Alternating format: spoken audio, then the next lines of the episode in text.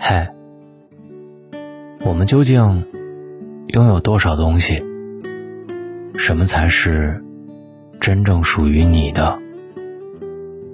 今晚就让我们思考一下人生的大命题：你拥有什么？可以在今晚的留言板里留言给我。忙了一辈子，什么才是你的？其实我们都一样，都是芸芸众生当中的一员，都是茫茫人海当中的一个，都是这天和地之间的过客。总有一天，我们会和这个世界说再见，即便再不情愿。我们这一路走来，其实有很多平凡的追求。房子、车子、票子，我们一路在奔跑，却没有想过停下来问问自己：什么才是你的？爱人吗？不是。我们见惯了太多人，能够共富贵，不能够共平淡；我们见惯了太多人可以共荣华，但是不能共磨难。爱人是你的吗？不是。这个世界，感情其实说变就变。情在，你就是唯一；情淡了，你只是知意。孩子呢？孩子是你的吗？当然不是。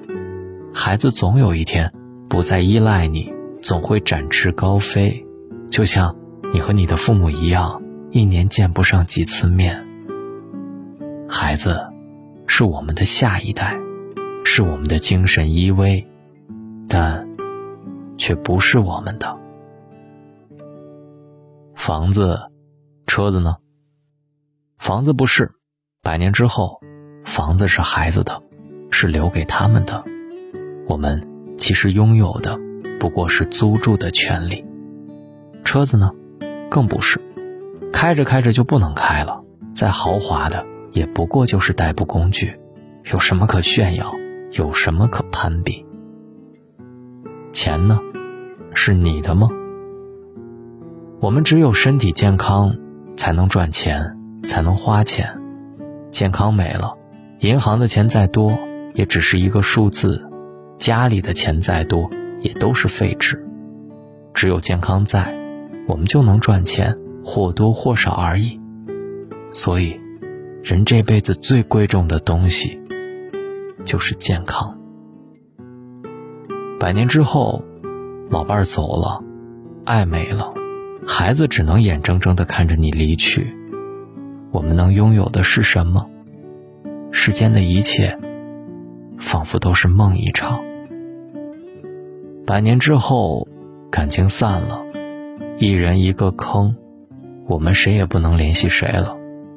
心里有话不能说了，再想见面，也见不到了。人这一辈子，什么是自己的呢？好身体，拥有好身体，才能好好活着，才能做我们想做的事，爱我们想爱的人。房子小点收拾的井井有条就不挤；车子破点能遮风挡雨出门就可以。金钱少点能够我们柴米油盐花销就知足。人啊，这辈子就看开一点吧，别有了小房子就惦记着大房子，没完没了的还房贷，没完没了的给压力。我们可以有追求，但一切都是以力所能及为前提。年轻的时候用命赚钱，老了呢，当我们身体不好的时候。钱能买来命吗？人啊，命最重要。只有你的命是属于你，命没了，啥都不再重要了。健康没了，人就开始遭罪了。做人一定要珍惜生命，好好的活着，别为金钱累坏了自己，别为名利忽略了健康。人这一生。钱永远都赚不完，事永远干不完，量力而行，才是智慧，知足惜福，才最幸福。多多锻炼身体，提高自己的抵抗力。记住了，我们活着不是给别人看的，没啥需要攀比的。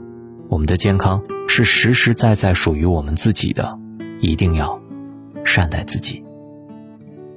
我觉得这次疫情对我来说收获最大的是，我看了很多很多的书。但是也看明白了很多人生的道理。我今天呢，想跟大家分享一本特别特别有意思的书。这本书有十七个故事组成，每一个故事都让人有些许的感慨，有心存希望。好像每个故事很荒诞，但是又很温暖。一场突如其来的疫情，让原本预计超百亿的电影票房最后惨淡收场。不仅如此，电影院整整关门了好几个月，看起来这些电影院还要持续关大门一段时间，这让很多甚至不是影迷的朋友们都开始焦虑起来：什么时候才能去电影院看个电影啊？哎，好想去看大片呀！电影从没有像现在这样深入我们的生活。为什么突然提到电影？是因为我想给大家介绍的这本书。叫做蛋镇电影院。可能我们不是资深的影评人，也不是电影圈内人，但是看电影早已成为每一个普通人的生活方式。情侣约会可以看电影，单身狗消磨时光可以去看电影，宝妈宝爸带娃可以去看电影。电影院里的一方天地，承载了我们的快乐与记忆，也在不断的制造新的回忆。广西作家朱山坡则将自己对电影和电影的记忆写进了一部小说里，全书十七个故事，以对童年电影院的怀念贯穿始终，每一个都精彩纷呈，在时代的光影里熠熠生辉，悲欢与离合，宽容与仁爱，越见斑驳的记忆，在每一次回眸当中串联起一个时代的小小缩影。这是八十年代的中国南方小镇，也是作者将一生为之书写的文学地理。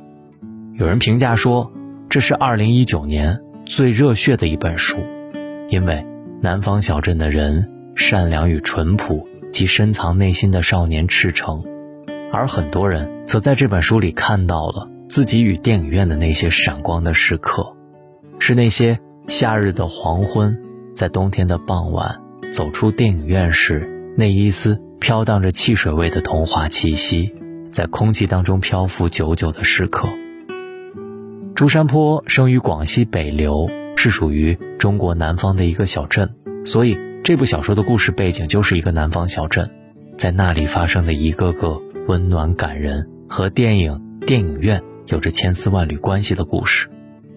这让不少人想到了另外一部著名的电影，叫做《天堂电影院》。它的故事发生在意大利的南方小镇，而在千里之外的中国南方小镇，也上演着属于自己的电影院故事。